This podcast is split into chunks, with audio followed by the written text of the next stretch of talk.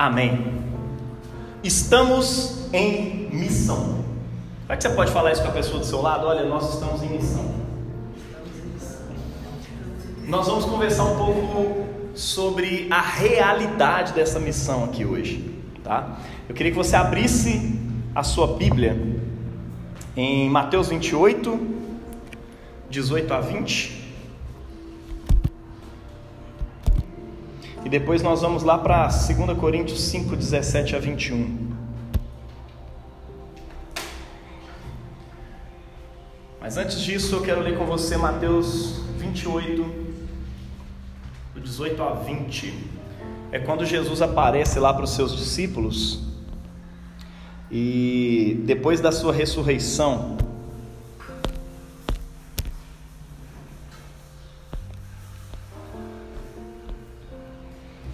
Bom, Jesus aproximando-se falou-lhes, dizendo: Toda autoridade me foi dada no céu e na terra. Portanto, indo, façam discípulos de todas as nações, batizando-os em nome do Pai, do Filho e do Espírito Santo, ensinando-os a guardar todas as coisas que tenho ordenado a vocês. Eis que estou com vocês todos os dias, até o fim dos tempos.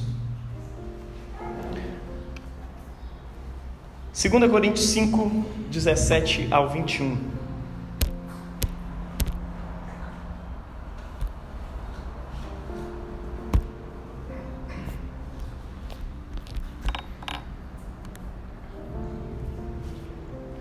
Segundo Coríntios 5, 17 a 21.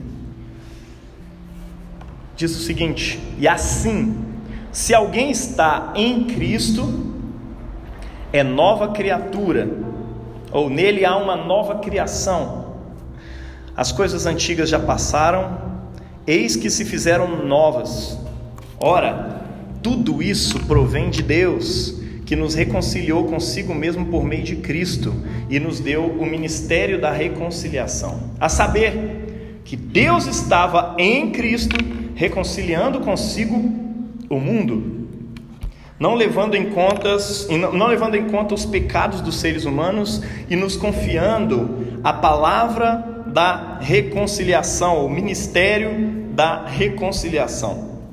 Portanto, somos embaixadores em nome de Cristo, como se Deus exortasse por meio de nós. Em nome de Cristo, pois, pedimos que vocês se reconciliem com Deus. Aquele que não conheceu pecado, Deus o fez pecados por nós, para que nele fôssemos feitos a justiça de Deus. Pai, aqui está a tua palavra. Fala com a gente, Deus. Em nome de Jesus. Amém.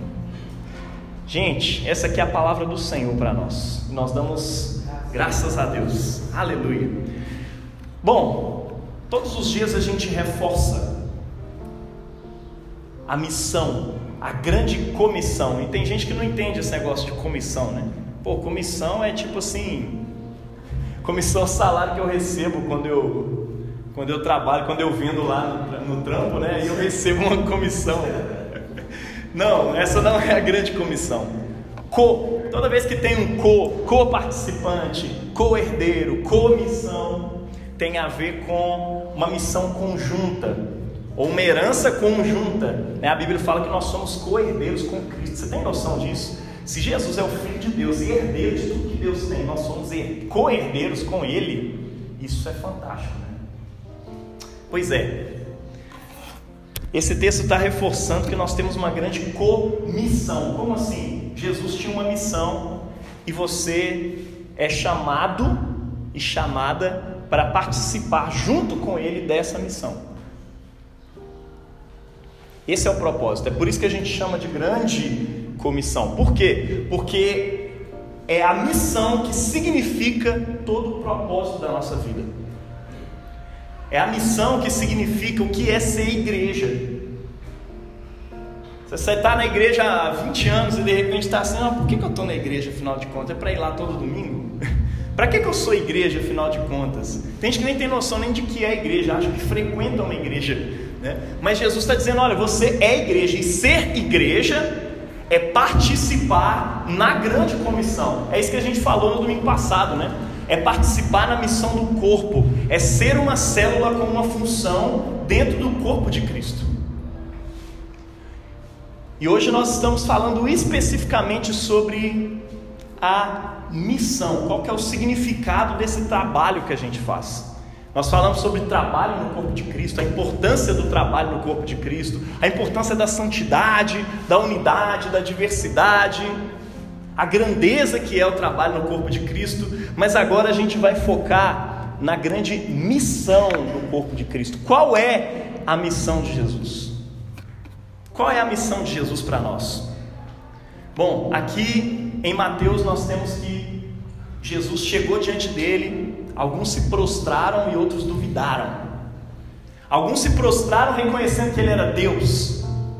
Outros duvidaram. Jesus aceita aquela adoração por quê? Porque ele é Deus mesmo. Ele fala assim: Olha, toda autoridade me foi dada no céu e sobre a terra. Essa é a primeira parte da grande comissão. Se você não entende isso, você não entende o resto. A primeira parte está dizendo: olha, toda a autoridade me foi dada no céu e na terra. Não existe nada nesse mundo que não esteja debaixo da autoridade de Cristo.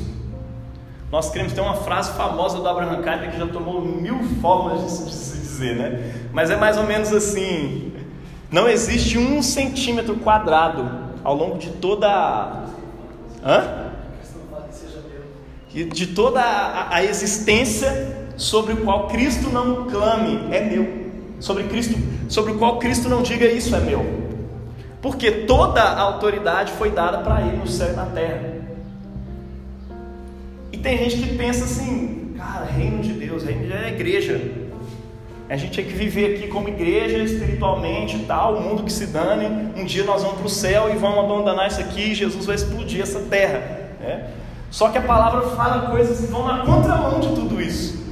Pelo contrário, né? Ela, a, o Apocalipse, no finalzinho de Apocalipse, o que nós temos não é uma terra sendo explodida com a bomba atômica. Nós temos o céu descendo.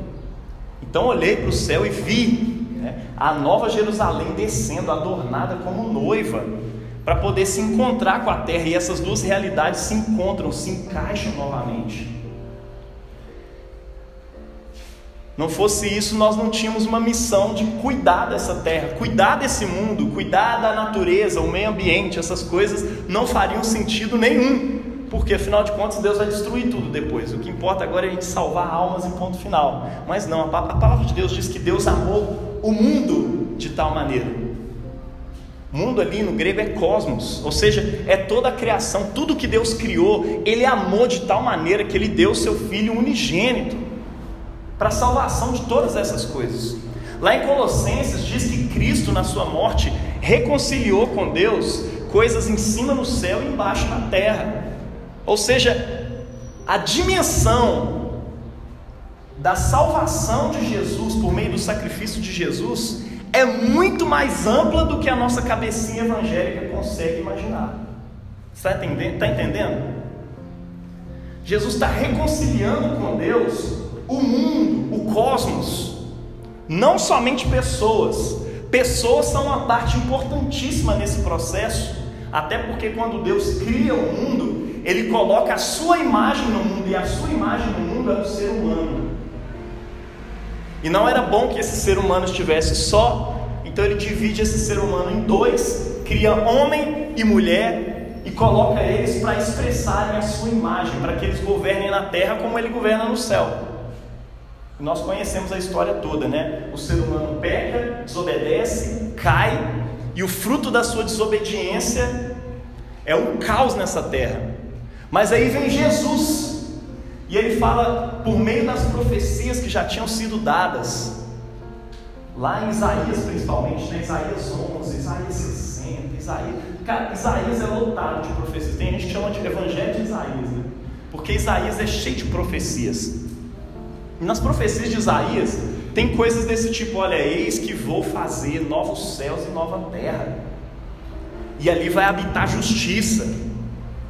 Nesse novo céu e nessa nova terra, aí você vai montando quebra-cabeça com um monte de coisa que está nos salmos, nos profetas, na lei.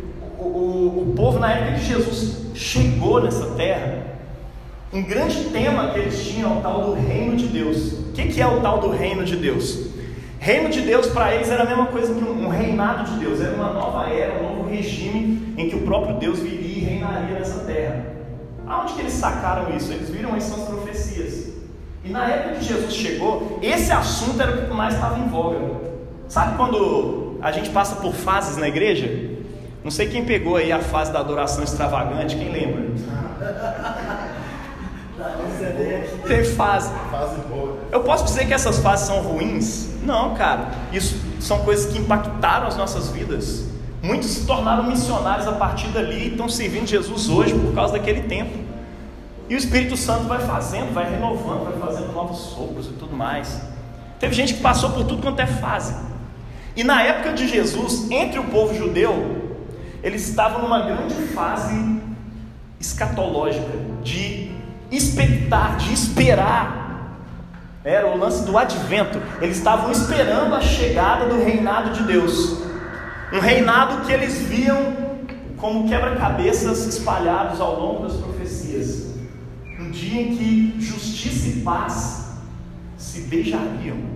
Pô, a gente conhece até a justiça, mas justiça sem paz. A gente conhece até paz, mas sem justiça. Você já viu isso? No nosso mundo a coisa é assim.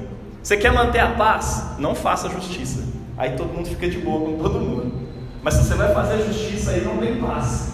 Mas ali está dizendo que nesse reino, a justiça e a paz se abraçariam, se beijariam, cara. O povo estava expectando o reinado de Deus, a chegada do reinado de Deus. E quando Jesus chega, qual que é a primeira frase que ele diz? Eu não vou voltar lá na Bíblia, senão a gente vai perder muito tempo. Lá em Mateus capítulo 3, lá em, em Marcos capítulo 1, sempre o início dos evangelhos diz aquilo que Jesus começou a pregar e a ensinar, dizendo: é chegado o reinado de Deus, é chegado o reino de Deus. Quando ele falava isso, ele falou para uma população que já estava esperando, que já estava antenada com esse assunto tal do reino de Deus. Então, para eles, assim, cara, o reino de Deus chegou. Como que é isso? É só eu. Sabe aquela figura lá? Então, é, à medida que Jesus vai fazendo sinais, ele está anunciando as coisas que estavam escritos nos profetas. Por exemplo, tem uma parte dos profetas que diz que no seu alto monte o Senhor iria abrir um banquete para as nações e iria alimentar os povos. Aí de repente Jesus sobe no alto do monte e está lá três dias pregando, todo mundo morrendo de fome. Aí de repente ele multiplica pães lá em cima, fazendo um milagre, mostrando que é só Deus poderia fazer isso por meio dele. O que, que ele estava fazendo ali? Ele estava simplesmente mostrando que ele é poderoso? Não. Ele estava conectando a vida dele com as profecias. E ele estava dizendo para as pessoas com aquilo que ele fazia: o reino de Deus chegou. Os próprios evangelistas, quando eles falavam dos milagres, eles falavam puxando conjunções verbais, palavras que estavam lá nos profetas. Ele abrirá o ouvido dos surdos e a língua, né, a língua dos mudos se desimpedirá, o ouvido dos surdos se desimpedirão. Aí quando Mateus vai falar sobre isso, ó, a língua do cara se desimpediu. Por que, que ele fala desse jeito? Porque ele está conectando aquilo que Jesus está fazendo com uma profecia que dizia que o Messias ia chegar e que o reino de Deus ia chegar e o mundo iria mudar. Novo céu e nova terra estava começando a acontecer. Você está entendendo? E aí nós chegamos num momento crucial em que Jesus morre. Crucial tem tudo a ver com cruz, né? tem um momento crucial em que Jesus morre na cruz. Para quê? Para realizar um sacrifício diante de Deus. E de modo mágico, de modo fantástico, de modo poderoso, de acordo com a lei de Deus, redimir por meio daquele sacrifício todas as coisas no céu e sobre a terra. Coisas que eu e você não fazemos ideia, foram redimidas por meio do sacrifício de Jesus. ele ressuscita, ele ascende ao céu, e no dia da sua ascensão ele vira e diz isso aqui: Olha, Toda autoridade me foi dada no céu e na terra. Ou seja, acaba de se cumprir de modo cabal aquilo que vocês chamam de reinado de Deus. E ele vai ser feito por meio de mim. Eu sou o tal do filho do homem, lá de Daniel capítulo 7, a quem é dada toda autoridade, ele sobe, sobe e fica à direita do ancião de dias, que é o próprio Deus, e todas as nações da terra o adoram. Você está entendendo? Ele está dizendo: Eu sou filho do homem, Toda autoridade me foi dada no céu e na terra. Agora aquelas coisas das profecias vão começar a se cumprir. Aí os discípulos ficam com uma interrogação: como? Aí Jesus falou: vocês não entenderam ainda não? Então, isso vai se cumprir da seguinte maneira: enquanto vocês vão, façam discípulos de todas as nações, batizando em nome do Pai, do Filho e do Espírito Santo. Em nome Está tá entendendo? Você está indo em nome. É como se o Pai, o Filho e o Espírito Santo estivessem fazendo. Ensinamos a guardar todas as coisas que eu vos tenho ordenado. E eis que estou. Jesus não fala estarei, ele fala estou convosco. Porque a ascensão de Jesus significa para nós que Ele está presente agora sobre nós como igreja. Estou convosco todos os dias, até a consumação do século, ou seja, desse século, dessa era. Ou seja, uma nova era começou, mas ainda não começou. Tem, um, tem uma palavra teológica para isso, né? Vocês já escutaram? Já e ainda não. Ou seja, até a consumação desse século, eu estou com vocês. Porque depois que esse século se consumar, o reinado de Deus vai se estabelecer de modo cabal e total. Ou seja, eu sou o rei que acabei de vencer a batalha contra o diabo e eu sou rei, sou entronizado sobre essa terra. Só que tem muita gente que ainda não entendeu isso.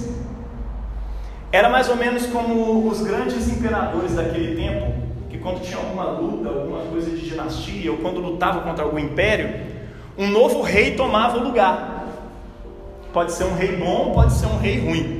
Normalmente, entre os imperadores romanos, eles entendiam: não, nós somos o, o, o significado da beleza, da bondade. Por isso que um termo surgiu naquela época que se chama Boas Novas, Evangelion, Evangelho. E cada vez que nascia um novo imperador, uma nova carta era regida, é, redigida dizendo: olha, Evangelho de César Augusto, ou seja, Boas Novas de César Augusto. Boas novas do novo César. Boas novas de um César que nasceu. Por que boas novas? Porque o nascimento desse rei significava para eles agora um novo tempo de paz. Significava que os deuses estavam provendo mais um reinado de bênção para Roma. Agora eu não sei se você já fez a conexão na sua cabeça. Por que, que os evangelistas por que, que os apóstolos de Jesus usaram essa mesma palavra para falar das boas novas do reino de Deus? Boas novas. Quando eles chegavam falando, olha, estou pregando o evangelho, pessoal, como assim? Tem outro evangelho além do de César, né? Essa era a ideia na mentalidade daquele povo. E os apóstolos estavam, não. César não é Senhor. Jesus é o Senhor. Quando eles diziam essa expressão, essa expressão era provocativa no tempo deles. Jesus Cristo, Jesus, o Messias de Deus, é o Senhor. Ou seja, eles estão dizendo que César não é o Senhor, quem é o Senhor é Jesus. Quando eles dizem que Jesus é o Rei, os amantes do Império Romano ficavam irritados porque existia um imperador. Não tem rei, existe um imperador e é ele que manda em tudo. Os reis são menores e tal, não sei o quê. Mas eles estão dizendo: não, Jesus Cristo é o Senhor. Jesus é o Rei da glória. Isso irritava aquele povo. Isso irritava as nações. Por que se enfurecem as nações? Porque Ele é o Senhor. E é sobre isso que Jesus está dizendo aqui. Olha, eu sou o Senhor sobre todas as coisas. Agora vocês vão. Vocês entenderam agora? A interrogação que estava na cabeça deles é: beleza, o reino começou, mas você está subindo, como é que é? Não, na verdade eu não estou subindo. A minha subida significa a minha descida com muito mais poder. Porque aqueles que crerem em mim farão as obras que eu faço e as farão maiores ainda. O que, que Jesus quis dizer com isso? Ele estava falando sobre a extensão, sobre uma dimensão muito maior da missão de Jesus aqui na terra do que ele poderia simplesmente com seu corpo terreno aqui. Veja, Jesus no seu corpo terreno, ele não era onipresente. Se ele estava em Jerusalém, era Jerusalém, acabou. Se ele viesse para o Brasil, ele estava no Brasil. Mas aí de repente ele sobe e fala: eu, está, eu estou com vocês. Aonde a igreja estiver, eu vou estar. Aonde vocês estiverem em comissão, ou seja, numa missão conjunta comigo, eu estou lá também. E estou fazendo obras maiores do que essas que eu fiz em Jerusalém, agora vão se estender por toda a terra. E a igreja que começou naquele tempo entendeu a sua missão. Falou: Estou em comissão com Jesus. O que é fazer a missão? Fazer exatamente o que Jesus fez. Ele falou: Olha, deem continuidade à igreja. Primeiro, façam discípulos, igual eu comecei a fazer. Discípulo, então, vocês vão fazer a mesma coisa. O que eu fiz com vocês, vocês vão fazer com os outros. Façam discípulos de todas as etnias. O termo ali em grego é etnê. Está falando de etnia. Faça discípulos de todas as etnias. Como? Indo. Façam discípulos de todas as etnias. Batizem eles, ou seja, mergulhem eles na minha realidade. Mergulhem ele no Messias para que eles se tornem parte do povo de Deus, para que eles se tornem povo de Deus, porque agora para nós não existe o povo de Deus e os discípulos de Jesus, existe os discípulos de Jesus barra povo de Deus, não existe mais povo de Deus fora de Jesus. Talvez você tenha uma visão aí de Israel físico, né? o Israel é, é, nação, como o povo de Deus, e não sei o que, Deus tem alguma coisa para tratar com Israel tal.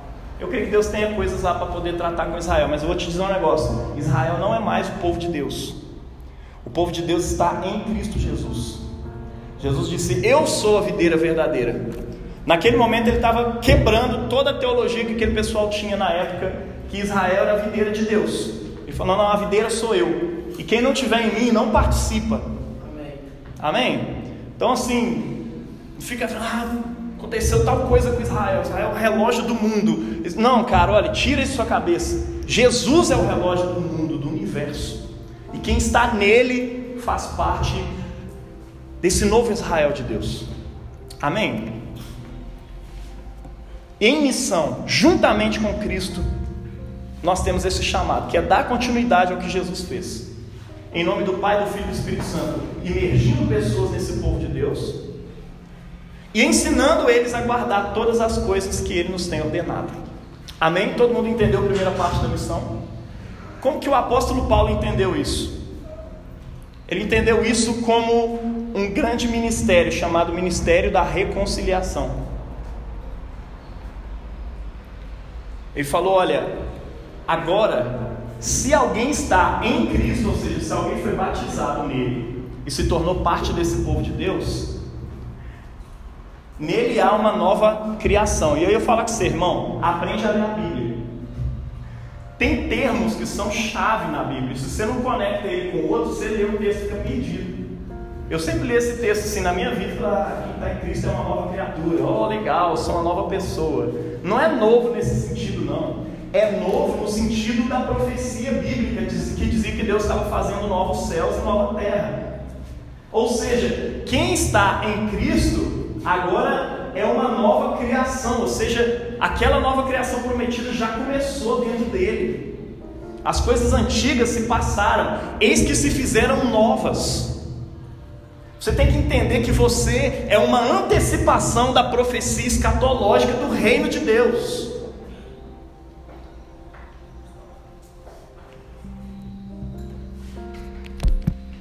É isso que você é. Ora, tudo isso provém de Deus, que nos reconciliou consigo mesmo. Olha que doido. Deus nos reconciliou consigo mesmo. E eu disse ontem que isso é a diferença entre o protestantismo e, e entre a fé cristã né, e todas as outras religiões. Não somos nós que estamos lutando para nos reconciliar com Deus. É Ele que vem e nos reconcilia consigo mesmo. Como? Por meio do Messias. E Paulo não usa aqui só o nome Jesus. Isso é significativo também. Aprenda a ler a Bíblia. Fala com esse irmão que está do seu lado. Irmão, fica atento para os termos que são usados na Bíblia. Quando Paulo usa Cristo Jesus, é porque era para usar Cristo Jesus. Quando ele fala sobre Jesus Cristo, tem um significado para ele estar usando Jesus Cristo. Quando ele usa só Cristo, tem um significado para ele estar usando só Cristo. Tá? Isso é importante. É, alguém comentou isso uma vez, né? O apóstolo Paulo não fica escrevendo as coisas lá só para ficar bonitinho no papel, não. É, tinha pouco papel, pouca tinta, e ele tinha que aproveitar ao máximo. Então, tudo que está escrito ali foi, foi muito bem pensado antes de se escrever. Tá? E olha só, ele está dizendo que Deus nos reconciliou com Ele mesmo por meio do Messias, seja, daquele que é a videira verdadeira em quem o povo de Deus está. Deus nos reconciliou consigo mesmo por meio de Cristo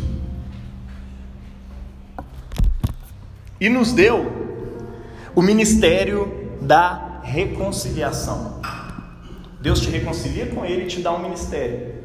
Qual? O da reconciliação. O mesmo que Jesus estava fazendo. A saber que Deus estava em Cristo, ou seja, Deus estava no Messias, estava no passado, reconciliando consigo o mundo, não levando em conta os pecados dos seres humanos e nos confiando a, o ministério da reconciliação. Ele confiou a você. Portanto, ele diz: somos embaixadores em nome de Cristo, como se Deus exortasse por meio de nós em nome de Cristo, reconciliem-se com Deus. É através de você que Deus reconcilia o mundo agora. Deus estava no Messias reconciliando consigo o mundo. E agora que o Messias ressuscitou e subiu ao céu, a missão do Messias passou para você. Agora Deus está na igreja que está em Cristo reconciliando consigo o mundo.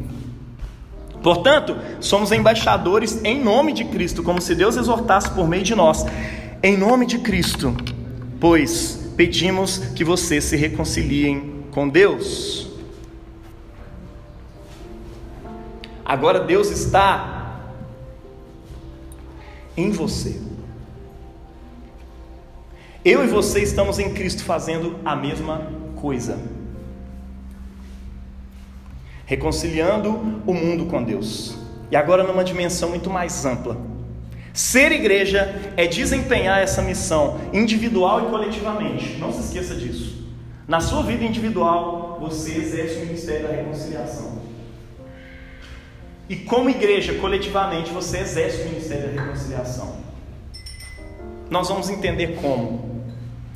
Mas primeiro eu queria dizer para você quando eu separei isso em três partes, né? Quando, onde e como. Estou em missão. Você está em missão. Quando? Todo o tempo. Com que frequência? Né? Todo o tempo. Não existe momento em que você não esteja em missão. O apóstolo Paulo, veja o que ele diz aqui pra, em 2 Timóteo 3, de 3 a 4 e de 8 a 13. Participe dos meus sofrimentos como um bom soldado do Messias Jesus.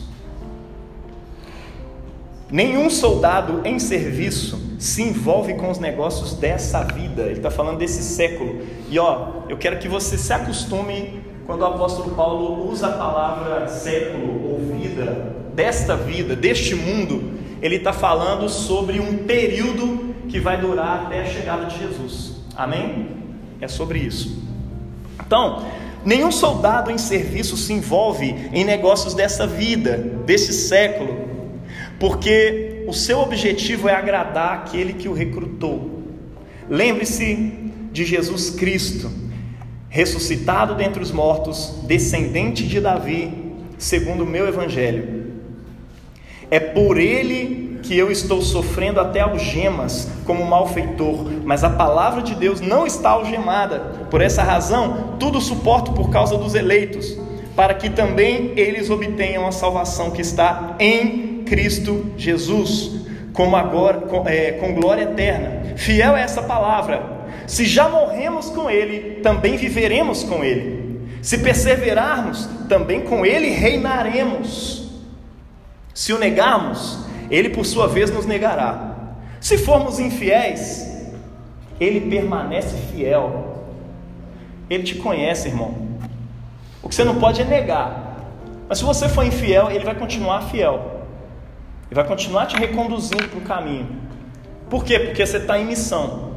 Quem está em missão falha muitas vezes, erra muitas vezes. O que não é suportável no reino de Deus é negar a Cristo. Não negue Jesus. Se você cair, não se desespere no nível de dizer eu não quero mais. Jesus foi mal, tchau para você. Não. Se formos fiéis, ele se formos infiéis, ele permanece fiel, pois de nenhuma maneira pode negar a si mesmo. Sabe o que é isso? Paulo está entendendo, nós somos soldados. E se a gente cair, ele não nos destrói. Ele permanece fiel, porque ele não pode negar a si mesmo. Como assim? Sim, a sua missão como soldado de Jesus é o próprio corpo de Cristo aqui na terra. As suas mãos são as próprias mãos de Cristo aqui na terra. A sua missão é a missão de Jesus aqui na terra. Você aqui é a mesma coisa de Jesus aqui. Você na sua família é a mesma coisa de Jesus na sua família.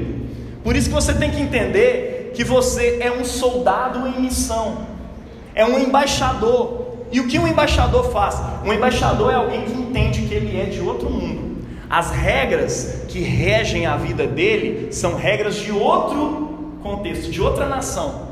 O embaixador da Índia no Brasil, o embaixador, sei lá, de Israel no Brasil. As regras que regem a vida dele são as regras de Israel. E dentro da embaixada tem até regras, né? Porque a gente não pode ultrapassar. Você ultrapassou ali, ó, tá regendo outra regra aqui sobre você. É de lá, é de fora. A lei que rege aqui é outra. Tá entendendo? O embaixador, ele é alguém que está em nome de um outro contexto, de, um, de uma outra nação ali dentro. Eu acho interessantíssimo os filipenses, cara. Os, os filipenses precisavam entender isso muito bem, porque, enfim, quando aquela cidade foi conquistada, uma série de direitos foi dada ao povo de Filipos, e eles gozavam de uma cidadania romana. É, é, Filipos era como se fosse, não uma capital romana, mas é como se Roma estivesse lá, naquele pedaço onde estava Filipos sabe? Era uma, meio que uma embaixada de Roma ali. E quem nascia ali já tinha cidadania, era tipo um green card daquela época. E o, a cidadania romana, você não, comprava, você não comprava ela com pouco dinheiro, precisava de muito. Quem era cidadão romano, porque comprou, é porque era rico, tinha grana.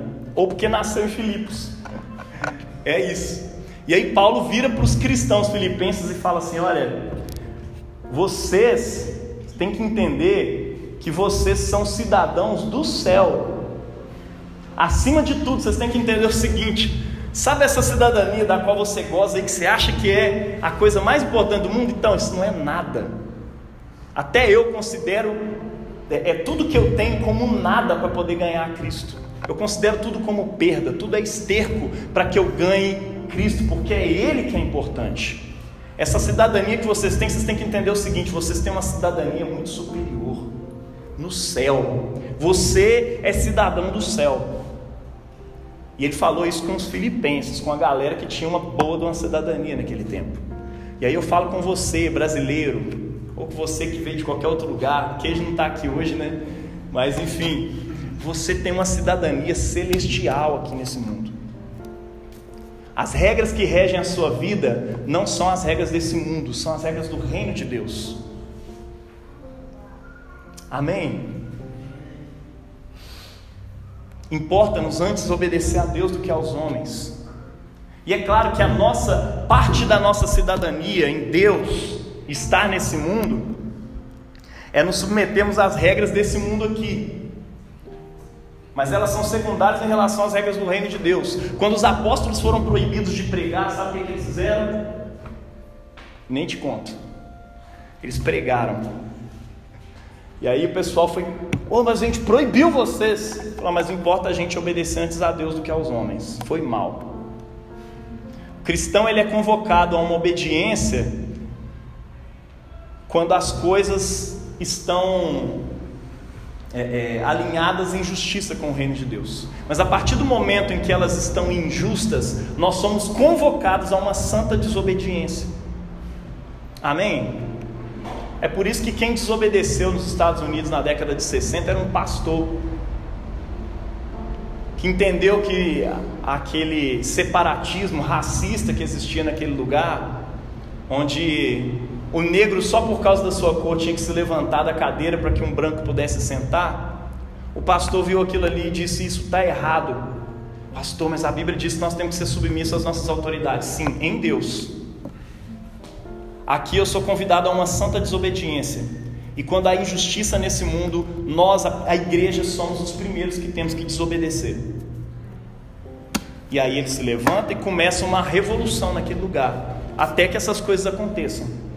É uma revolução de amor. Não era revolução no sentido de botar negros contra brancos e deixar um com ódio do outro, não. Quando ele fala do discurso dele, I have a dream, eu tenho um sonho. O sonho dele era que as crianças brancas andassem de mão dadas com as crianças negras. Não era que, oh, eu tenho um sonho, Wakanda, mundo só de negros. Não, ele queria que todos andassem juntos, porque o sonho dele tinha uma conexão com as profecias da palavra de Deus. Está entendendo? A igreja precisa entender que, como ela está em missão aqui nessa terra, ela é voz profética de Deus. E ser voz profética tem a ver com mistério, tem a ver com milagre e tem a ver com levantar a sua voz contra injustiças também. Tudo contra injustiça. E aí você, como cristão, precisa se levantar contra injustiças que hoje em dia está uma, uma, banalização, né? justiças de esquerda, injustiças de direita, não interessa qual seja a ideia de injustiça. Você, como cristão, se levanta como boca profética de Deus e denuncia. E como igreja, quando você se associa com algum partido ou com alguma ideologia, e todo mundo lá te acha muito legal e gosta muito do que você fala, tem alguma coisa errada. Você, no mínimo, tem que ser mal compreendido onde você está.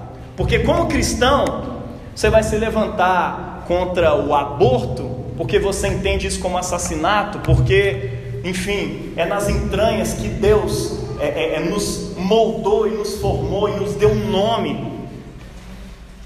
E a gente não tira isso da mente, mas você se levanta como boca profética também contra racismo, contra sexismos, contra formas de organizar o mundo que são injustas.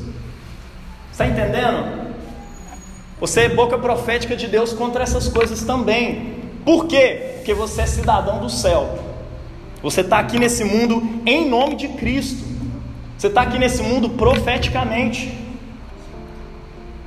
Aí a sua turminha de direita não vai te, te reconhecer totalmente. Fala, esse cara aí é meio esquerdalha. A sua turminha de esquerda, não, esse irmão aí é meio de direita. Não é porque eu quero que você fique no meio termo, não, é porque eu quero que você assuma a sua identidade e a sua cidadania cristã. Está entendendo? E aí, como cristão, você nunca vai se sentir confortável em lado nenhum da discussão, porque você sempre vai ter contrapontos. Se você não tem, tem alguma coisa errada. Você tem contrapontos com tudo, como cristão. Porque você entende que o rei desse mundo é Jesus. Glória a Deus. Beleza.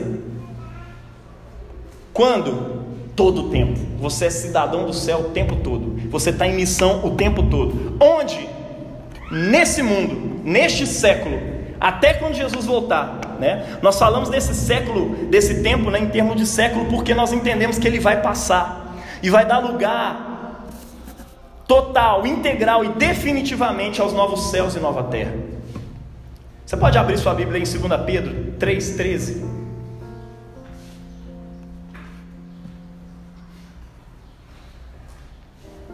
Segunda Pedro 3,13 O apóstolo Pedro vai falando de algumas coisas dessa vida e de repente ele fala qual que é a verdadeira esperança do cristão. Essa é a sua esperança, tá? Mas nós, Nós quem? Nós, a igreja, nós, embaixadores de Cristo, nós, soldados de Jesus, nós, segundo a Sua promessa, aguardamos novos céus e nova terra, em que habita a justiça. E aí, porque nós aguardamos um novo céu e uma nova terra onde habita a justiça, o que você faz? Antecipa a justiça aqui e agora, em nome de Cristo. Está entendendo? Nós, segundo a Sua promessa, aguardamos novos céus e nova terra. A missão tem a ver com reconciliar esse mundo caído esse mundo que foi criado perfeito, mas caiu. Nós estamos aqui para reconciliar esse mundo com Deus em todas as esferas. A missão, ela é mais ampla do que salvar almas, simplesmente. Uma das partes essenciais dessa missão é salvar almas. É comprometer pessoas com Jesus, porque pessoas foram as imagens que Deus colocou nesse mundo para que o governo deles estivesse na terra como no céu. Amém? Entenderam isso? Pessoas, Deus está preocupado com pessoas, mas não só com pessoas.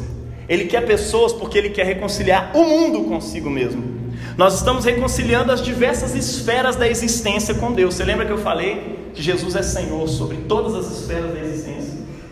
Quando eu falo de todas as esferas, eu não sei se isso vem na sua cabeça, mas eu estou falando da esfera da justiça, estou falando da esfera social, estou falando da esfera jurídica, eu estou falando da esfera política, eu estou falando da esfera educacional, eu estou falando da esfera artística.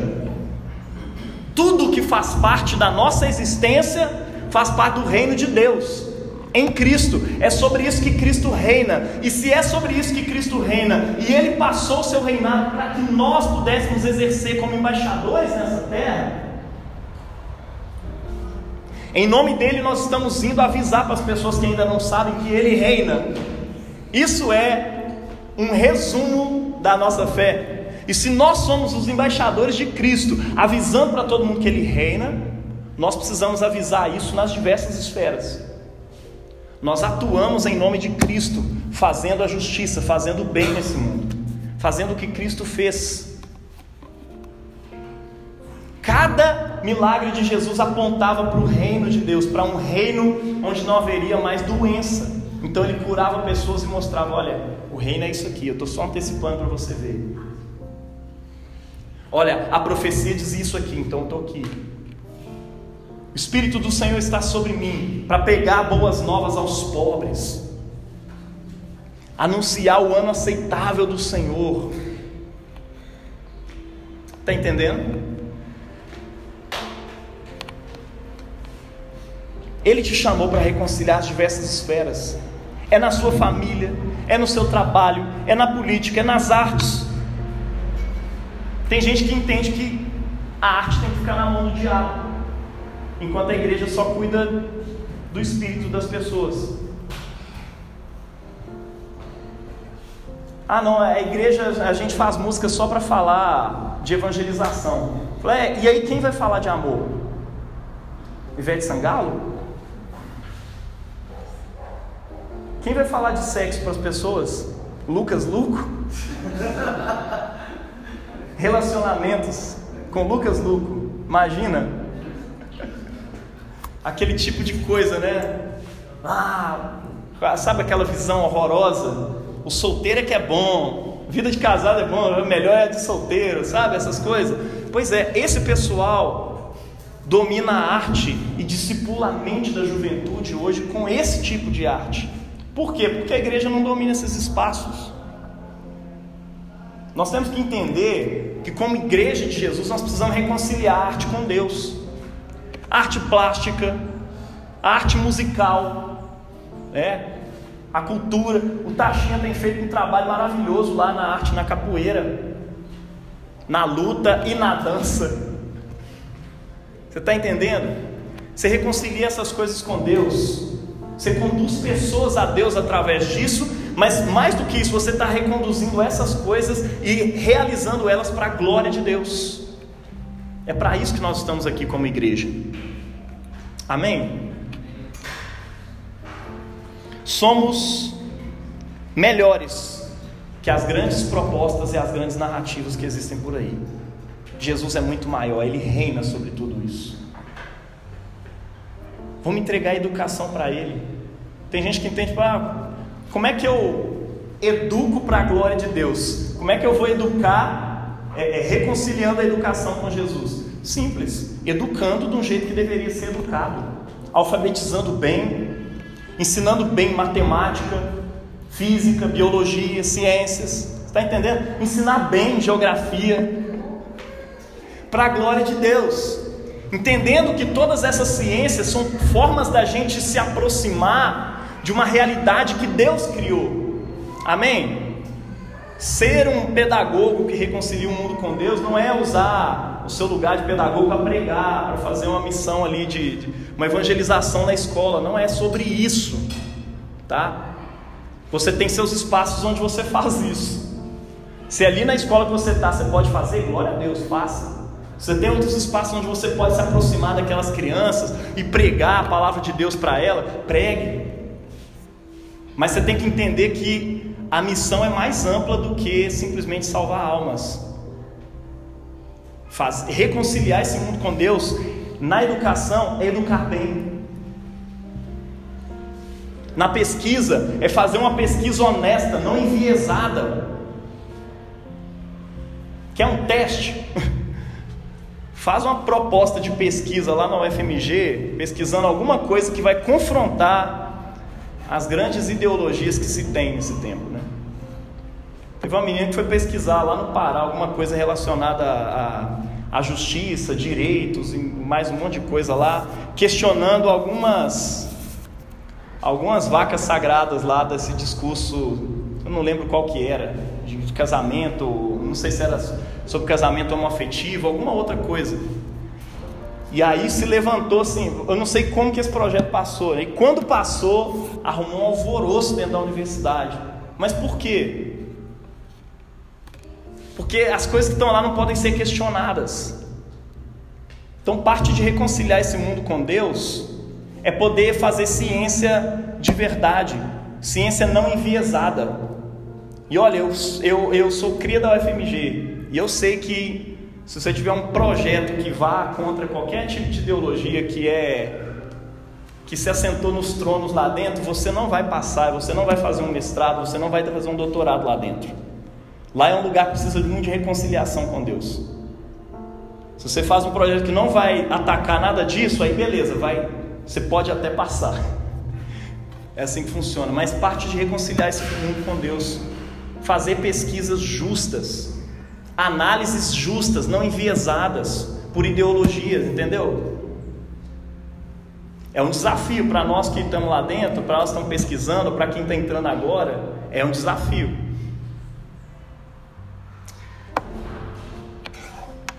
Nós precisamos reconciliar esse mundo com Deus. Tem muita coisa para ser reconciliada com Ele. O que a igreja fez ao longo dos séculos para reconciliar esse mundo com Deus foi acolher os doentes das pandemias dentro de casa, e aí muita gente falou, ó, quem encosta nesse pessoal morre, porque pega uma doença aí, eles não sabiam nem como é que era esse lance de contaminação. Fala, não tem problema, eu vou para o céu mesmo. E aí acolhiam essas pessoas dentro da sua casa. E deu origem ao moderno hospital que a gente tem hoje, Santas Casas de Misericórdia. É assim que a igreja anunciou o reino de Deus ao longo da história. Eles entenderam, olha, as pessoas precisam ler a palavra de Deus. Aí o Comênios, né, um protestante cristão sincero, ele propôs pela primeira vez na história uma educação é, é, gratuita, universal, para todo mundo. Da onde que vem isso? Do reino de Deus. William Wilberforce, no seu tempo, ele bateu o olho e falou: Cara, que realidade horrorosa! Pessoas negras são trazidas da, da África para serem escravizadas aqui simplesmente porque alguém interpretou que eles devem ser escravizados. Mas se a Bíblia estiver certa, isso é um pecado que está sendo cometido. Ele começa a lutar, ele queria ser pastor. Aí o pastor dele, John Newman, chega nele e fala: Olha, eu não quero você sendo pastor. Está cheio de reverendo por aqui.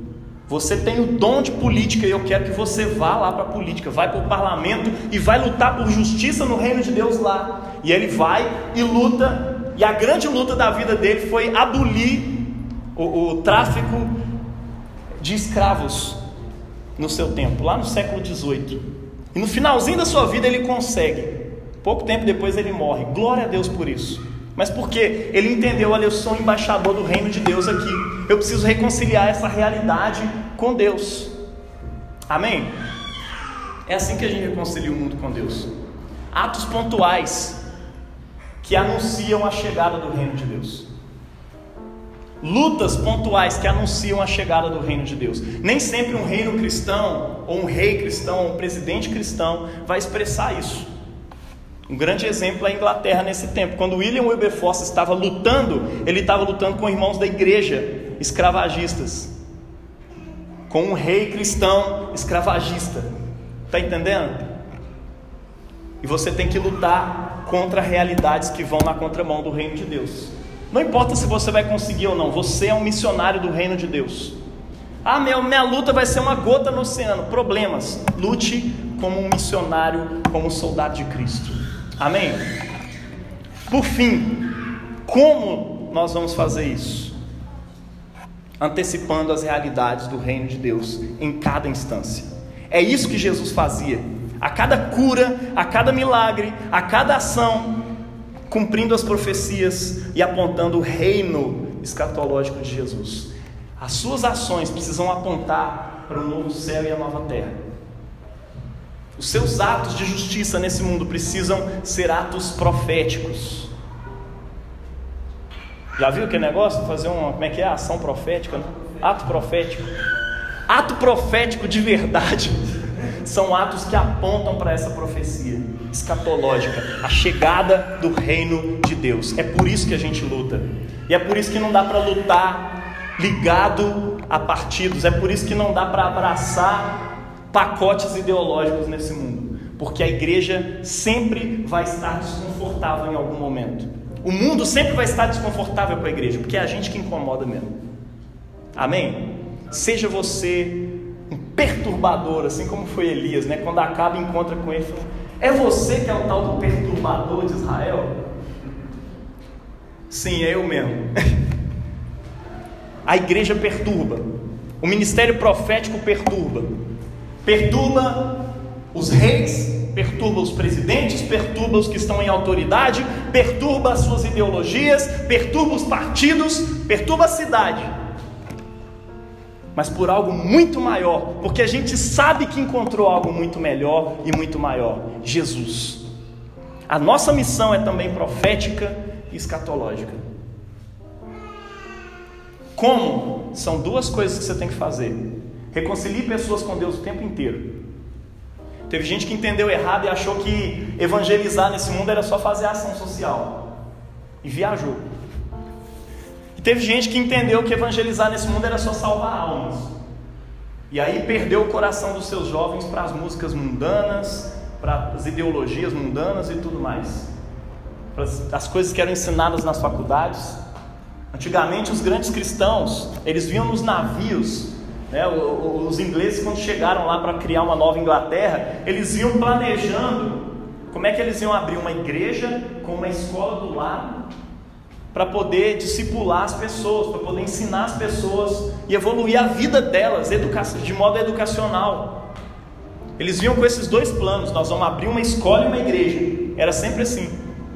E os missionários que vieram dos Estados Unidos para cá também, presbiterianos, batistas e tudo mais, todos eles vieram com essa ideia: nós vamos implantar uma igreja, uma escola, uma faculdade, para a gente melhorar a vida das pessoas ali, para que as pessoas possam ler, para as pessoas poderem ocupar lugares estratégicos como filhos de Deus. Tinha nada a ver com essas teologias de sete montes, não, viu, irmão? Descarta, joga no lixo, tem nada a ver com esse negócio mas tem a ver com cristãos ocupando o seu lugar na sociedade, reconciliando o mundo com Deus. Ser cristão na política, da mesma forma como ser cristão na pedagogia, ser cristão na ciência, não é legislar para a igreja, não é facilitar. Teve um irmão que chegou em mim e falou: oh, esteja comigo, cara, eu vou eu vou beneficiar a igreja depois que eu ganhar lá e tal, vou ser vereador, vou estar beneficiando a igreja o tempo todo e tal. Não, eu quero saber se você vai fazer justiça. Porque você é chamado por Deus como vereador para aprovar leis justas, para propor leis justas e para reivindicar coisas justas, você está entendendo? É para isso que você é chamado. Você não é chamado lá para ficar beneficiando a igreja, beneficiando o seu bairro. Não é para isso que você é chamado. Um cristão na política ele está lá para fazer justiça. Um cristão no direito não está lá só para defender a causa dos pastores. Ele vai defender a causa dos pastores se ela for justa. Se não for justa, não. Nós estamos aqui, antes de tudo, para estabelecer o reino de Deus. Ele é o Senhor. Isso é entender que Jesus Cristo é o Senhor. Isso é entender a sua missão como embaixador do reino de Deus aqui nessa terra. Amém? Vamos orar? Se coloque de pé.